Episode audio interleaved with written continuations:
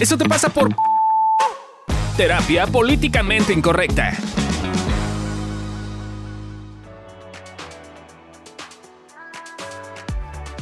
La pareja. La última frontera. Es el lugar donde se descubren las cosas y tu vida. Donde te vuelves uno con alguien más. Es el lugar fronterizo. La pareja. ¿Fronterizo con qué? Con, con el otro, ¿no? ¿Sabes a qué Aquí me.? hay una frontera. Ya entre sé tú que y yo. intentaste ser como Carl Sagan, pero ¿sabes a quién me recordaste? ¿A quién? ¿Ubicas la película El Núcleo? Sí.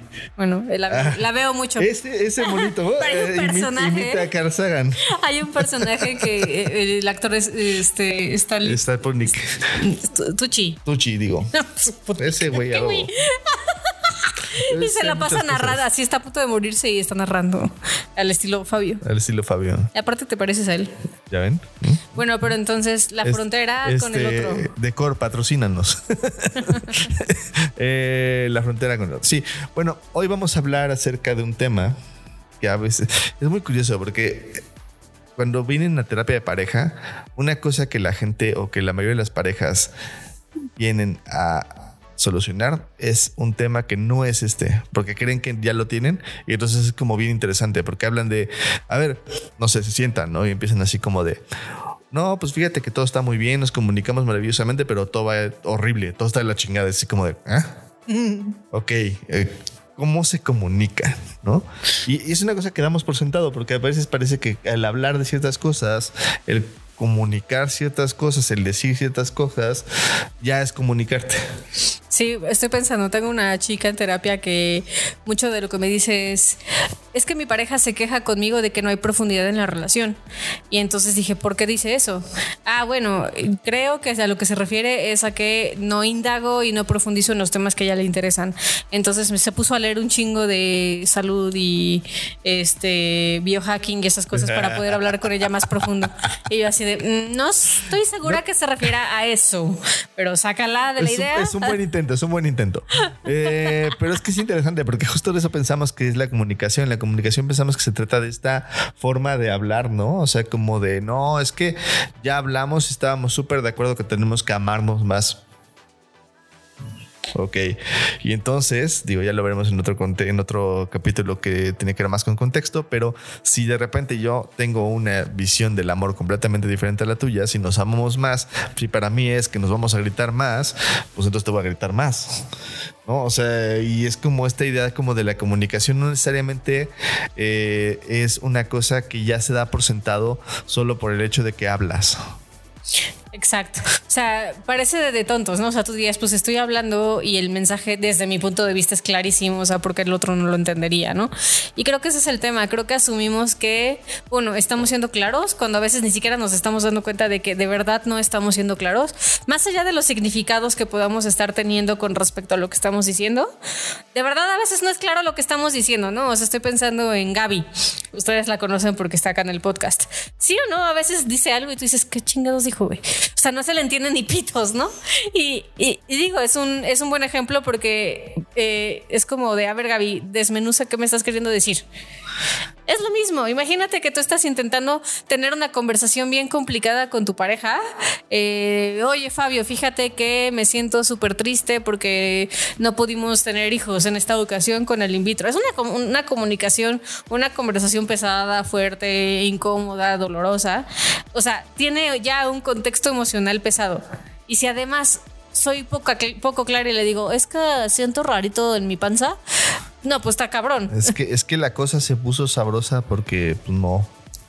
Entonces no, esto- no sé ni cómo estoy. Bueno, no sé si diría sabrosa en lugar de triste, pero Triste esta. Es que la cosa se puso horrorosa porque pues no sé ni cómo estoy. Y pues ya, ¿y tú cómo estás? ¿No? Así súper claro. clarísimo.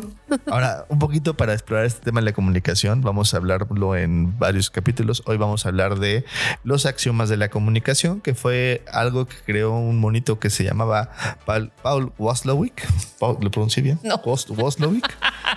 No importa, no importa. Paul, Paul, apellido extraño con W, Waslowik. Václavic. Václav- Václavic. Olga Václavic. Así como alemán. parecido. No, como ruso, ¿no? Václavic. Paul Václavic. No, no, no. Creo que no era ru- Creo que sí es este pola, ah, esta vez. ¿Polaco? No, bueno, ya Pola no sé nada. No sé nada. Pero bueno, les vamos a platicar de los axiomas de la comunicación de Paul Václavic. Entonces, déjenme sacar mi acordeón. Y ok. Primer axioma de la comunicación, ese me lo sé de memoria. Es imposible no comunicar. Ajá.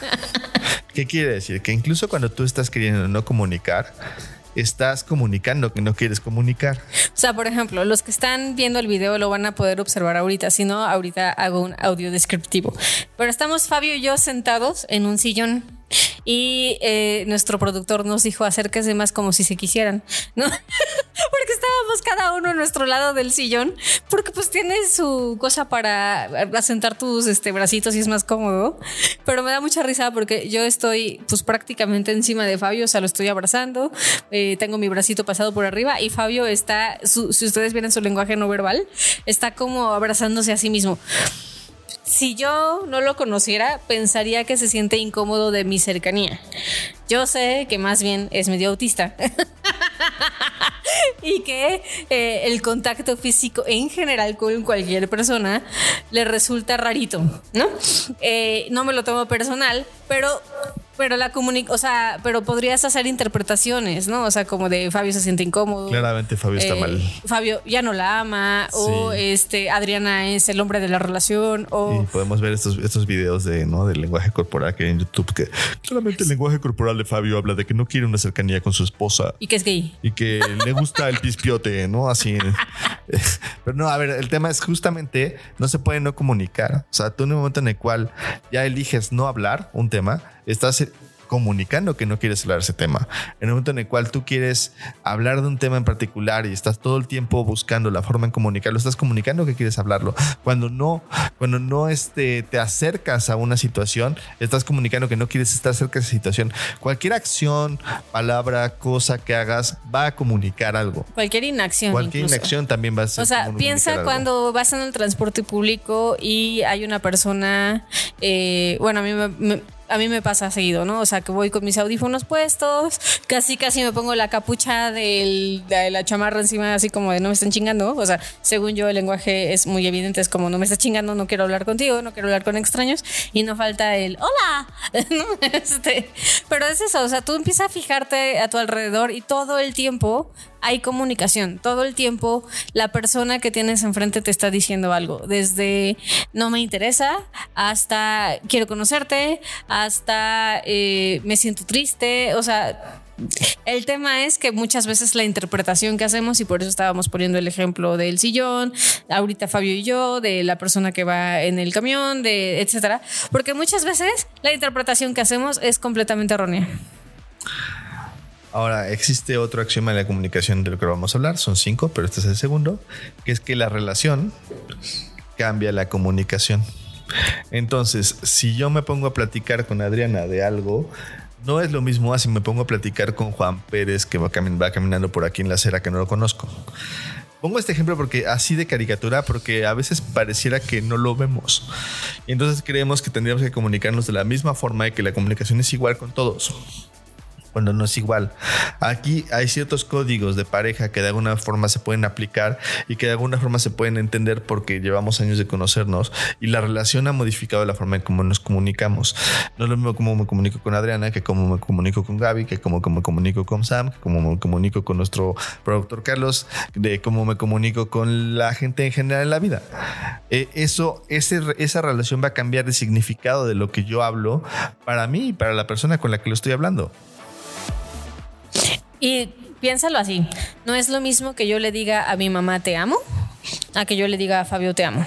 Estoy diciendo exactamente lo mismo. Pero la relación es distinta con ambos. Con una, o sea, evidentemente es mi mamá, este, la quiero un chingo. eh, últimamente me he sentido súper apoyada por ella, súper acompañada, súper vista y creo que ella también por mí. Entonces, eh, pero pues hay cierta historia, como todos, ¿no? O sea, hay cosas de mi mamá pues que de repente me brincan, así como hay cosas de mí que le brincan. Eh, y entonces cuando yo le digo te amo, tiene una connotación de toda la, de mis 36 años de vida. Cuando yo le digo a Fabio te amo, es lo mismo, es la misma palabra, bueno, la misma frase, pero tiene un significado completamente distinto. Estoy hablando de una conexión, eh, ah, va a sonar una conexión espiritual, de una decisión, ¿no? O sea, mi mamá pues no, no la elegí, a menos que me crea la historia de que era un angelito y desde el cielo dije, con ella.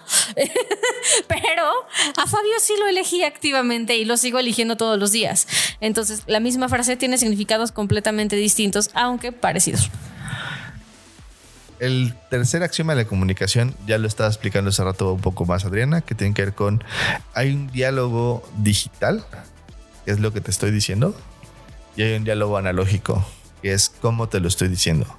Y eso tiene que ver con postura física, con cómo yo uso la voz, con cómo yo uso eh, mi como energía corporal, de, cómo estoy comunicando las cosas. No es lo mismo que te diga te amo, a que te diga te amo, a que te diga te amo. O que te diga te amo. Te amo. Te amo. Y no es lo mismo, no es lo mismo que te diga te amo, a que te diga te amo. No, la comunicación del cuerpo también es importante. Digo, hay gente que no lo vio porque está en el podcast. Pero me volteé cuando dije te amo. Imagínense decir te amo. O sea, le dijo te amo a la pared en lugar de mí. Ajá.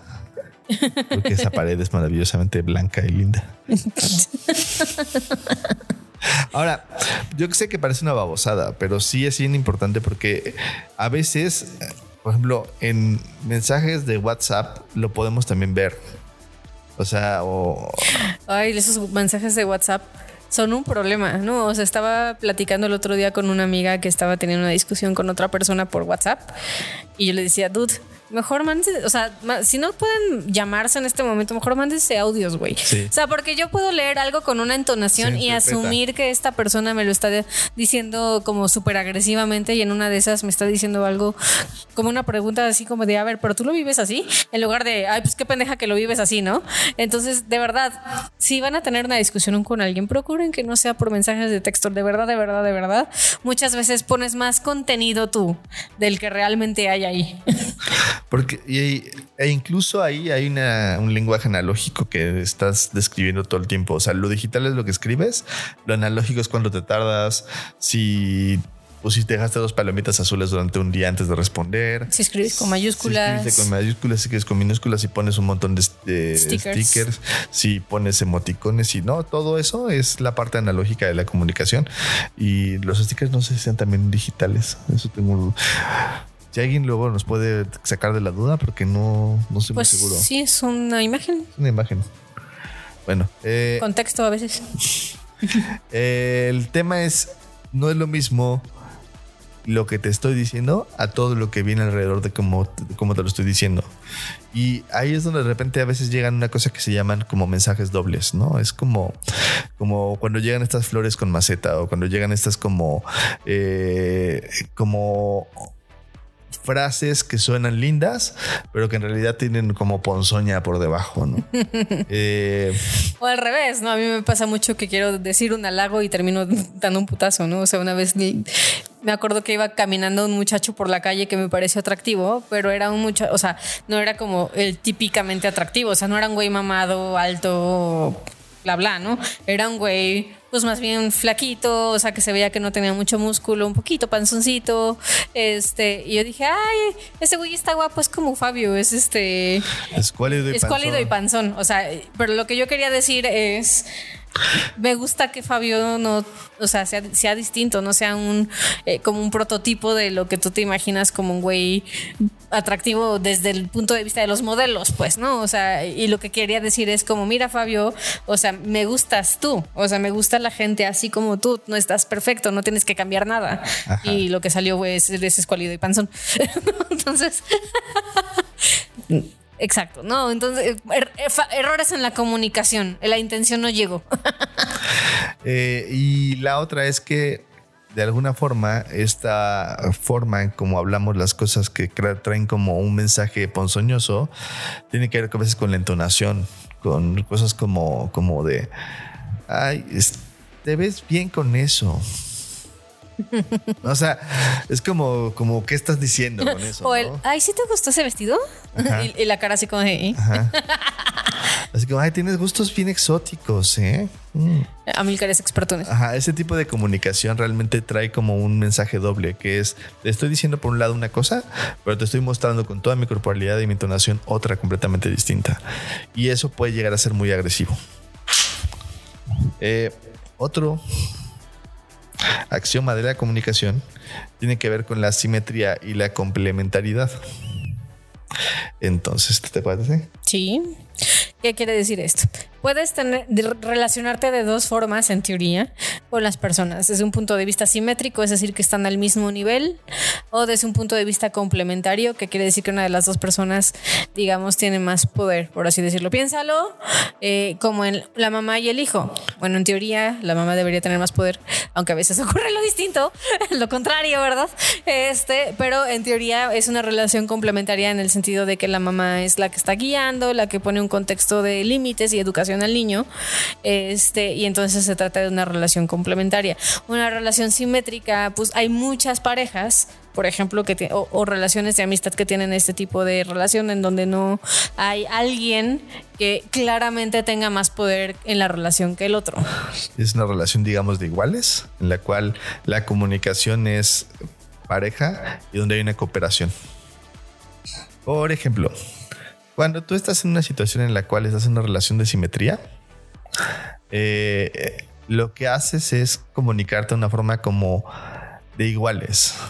Y entonces es una cosa como de, oye, podríamos hacer esto, o qué te parece si hacemos esto, o vamos a comer, o oye, ¿te parecería si podemos en el intercambio poner este, esta cantidad de precio? ¿Tú qué precio querías poner en la cantidad en el intercambio navideño? ¿No? Eso es una comunicación simétrica. Una, una comunicación complementaria tendría que ver más con un jefe o una persona de mayor rango diciéndole a alguien más como debe, se van a hacer las cosas de esta forma. Como cómete tu cena. Cómete tu cena. cómete tu carne. Vamos a hacer un intercambio. Tienes que gastar todos 500 pesos. Nervio el que te va a dar si no te lo comes. Nervio que te va a dar. es una frase que me decía mi mamá cuando no me quería comer mi carne porque tenía nervio. Pero por ejemplo, ¿no? Es nervio el que te va a dar si no te lo comes. Es muy claro. Me lo tengo que tragar si no. Es, la consecuencia no me va a gustar. Sumamente complementaria la comunicación. Ahí no había una negociación simétrica de a ver si no si te comes el nervio, pues podemos ver o sea, como no, era más un tema como de te, doy un postre. te lo tragas. Exacto, ¿no? Muy complementario. Ah, sumamente complementario. Ahora, hace ratito dije, en teoría las relaciones son así. ¿Por qué lo dije así? Porque la realidad es que muchas veces puedes pasar en una misma relación de un punto simétrico a un, a un, punto, complementario. Y no es que ninguno esté bien y el otro mal, o sea, no, no es no hay una valoración aquí de cuál está, bien o está mal, simplemente son dos posturas que puedes tomar en tu relación. Dos formas de comunicación. Exacto. Entonces puede ser que yo a veces en mi relación con Fabio, por ejemplo, me ponga muy complementaria. Sobre todo, por ejemplo, con las cosas del orden de la casa y la limpieza de la casa y la decoración de la casa. La neta es que me vale un poco que a Fabio no le parezca, hago lo que se me antoja la gana. Entonces, eh, eh, por ejemplo, le no tengo casa. pasa, ¿no? Que le digo a Fabio, oye, ¿te gusta este cuadro? Y me dice, no, bueno, digo, ah, pues no importa. O sea, a mí sí, va a ir acá, ¿no? Así Pero te aviso. Exacto, te, aviso que la voy a poner aquí, aunque a ti no te gustó. Notificación, se va a poner un cuadro aquí que no te gusta. Atentamente, la administración. Ve y consígueme el, martillo. Pero, por ejemplo, hay otras cosas en las que somos muy simétricos, como de, oye, este, ¿qué te gustaría que hiciéramos hoy en la nochecita para papacharnos? O incluso, oye, ¿cómo te has sentido tú con todo el proceso del in vitro? O sea, hay muchos temas donde somos muy simétricos y donde estamos todo el tiempo como buscando estar en igualdad de circunstancias y hay otras en donde sí, francamente me vale y yo tomo el poder. Así como otras donde, por ejemplo, cuando se trata de cocinar, yo a Fabio le digo mi wish list de la semana de qué se me antoja y en general hace lo que se le antoja a él, ¿no? Y pues, yo hago berrinche y no como, pero... Generalmente hago lo que se le antoja a ella porque si no, no come, pero eso es otra historia. True story. Entonces también es complementario de otra forma. Pero siempre gano yo. Aquí en esta, relación solo hay una persona que es el líder y es Adriana. Sí. Te someto. Sí, señora. Te amo. Este, y, ya por último, un poquito como de broma, es la, la comunicación tiene una parte de cooperación y una parte de competencia. Y puede parecer como parecido al simétrico complementario, pero es diferente porque en una relación de, de competencia se está buscando quién va a ganar. No es quién te ordena, es quién va a ganar dentro de la, de la comunicación, dentro de la forma. Y hay una competencia implícita de quién es el que va a ser más sagaz, más astuto, mm, quiere tener razón, quiere, ¿no? O sea, por ejemplo, cuando Fabio y yo peleamos, la verdad es que nuestra forma es un poco pendejeadora del prójimo. Y lo que tiene que ver es como quién tiene el argumento final, ¿no? Y, somos, pues la, verdad es que somos, somos muy inteligentes, ¿no? Entonces, a cada rato empezamos, o sea, para la gente que está a nuestro alrededor cuando nos estamos peleando, pobrecitos. Pido una disculpa porque sí es bien incómodo, ¿no? O sea, sí es como de, o sea, yo lo turbo pendejeo con cómo no te das cuenta ese sentido común, bla, bla, bla. Y Fabio me pendejea de cómo no lo sabes, qué inculta, shalala. Entonces se vuelve incómodo. Pero tiene que ver con eso, ¿no? Como que estamos de repente intentando tener razón. Pero también muchas veces podemos parar y decir, a ver, ya, lo que me está pasando es esto. Y podemos vamos a cooperar vamos a cooperar para llegar a una solución en lugar de tener razón. Muy bien, checa cómo te aplican estas formas de comunicación, cómo las aplicas, si te estás comunicando, qué forma, eh, qué tipo de comunicación tienes con tu pareja y pues nos estaremos viendo para la siguiente por, con más aplicaciones prácticas de esto de la comunicación.